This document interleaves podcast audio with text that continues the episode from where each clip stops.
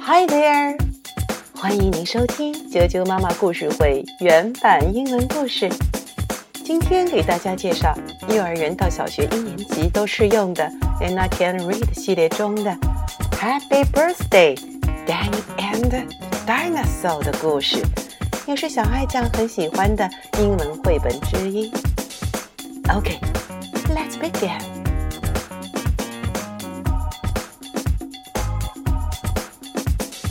I'm going to read you a book called Happy Birthday, Danny and the Dinosaur.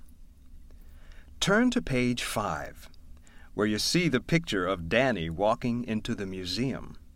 That's where we'll begin. Happy Birthday, Danny and the Dinosaur by Syd Hoff.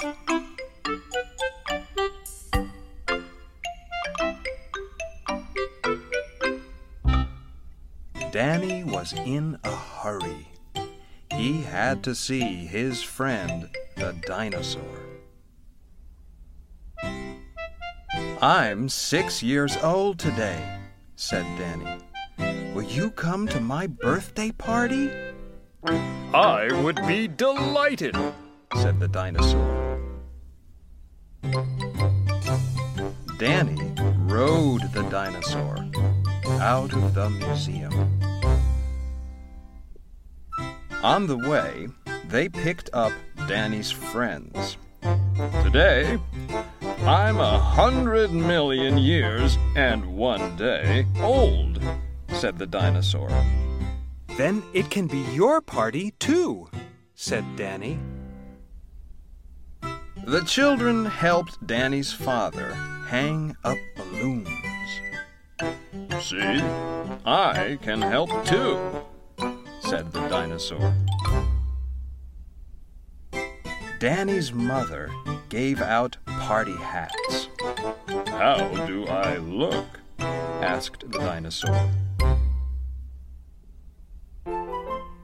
We would like to sing a song, said a girl and a boy.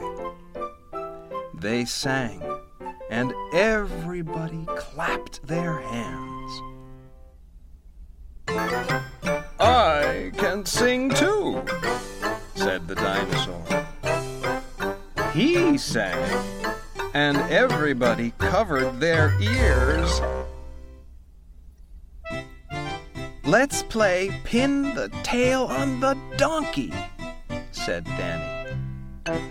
The dinosaur pinned the tail on himself.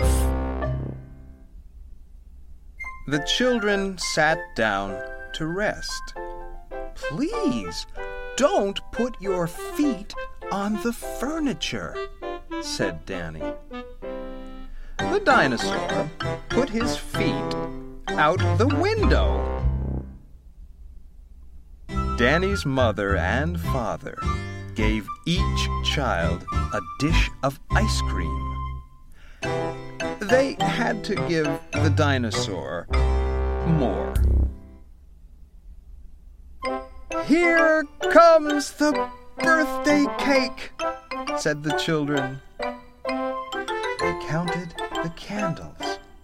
One, two, three, four, five, six.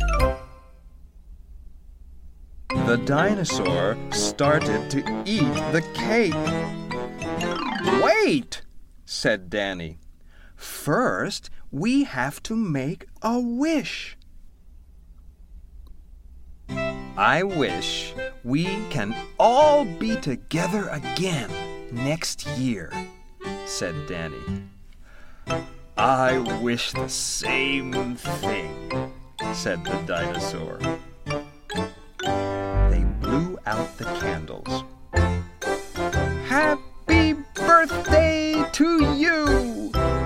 Everybody sang. This is the best birthday party I have ever had, said Danny. Me too, said the dinosaur.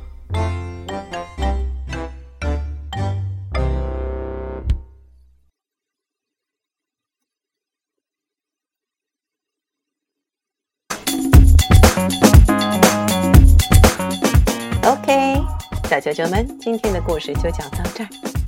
如果你想听到更多的中文和英文的原版故事，欢迎订阅荔枝电台 FM 六零三五二九啾啾妈妈故事会以及微信公众账号啾啾妈妈的百宝箱。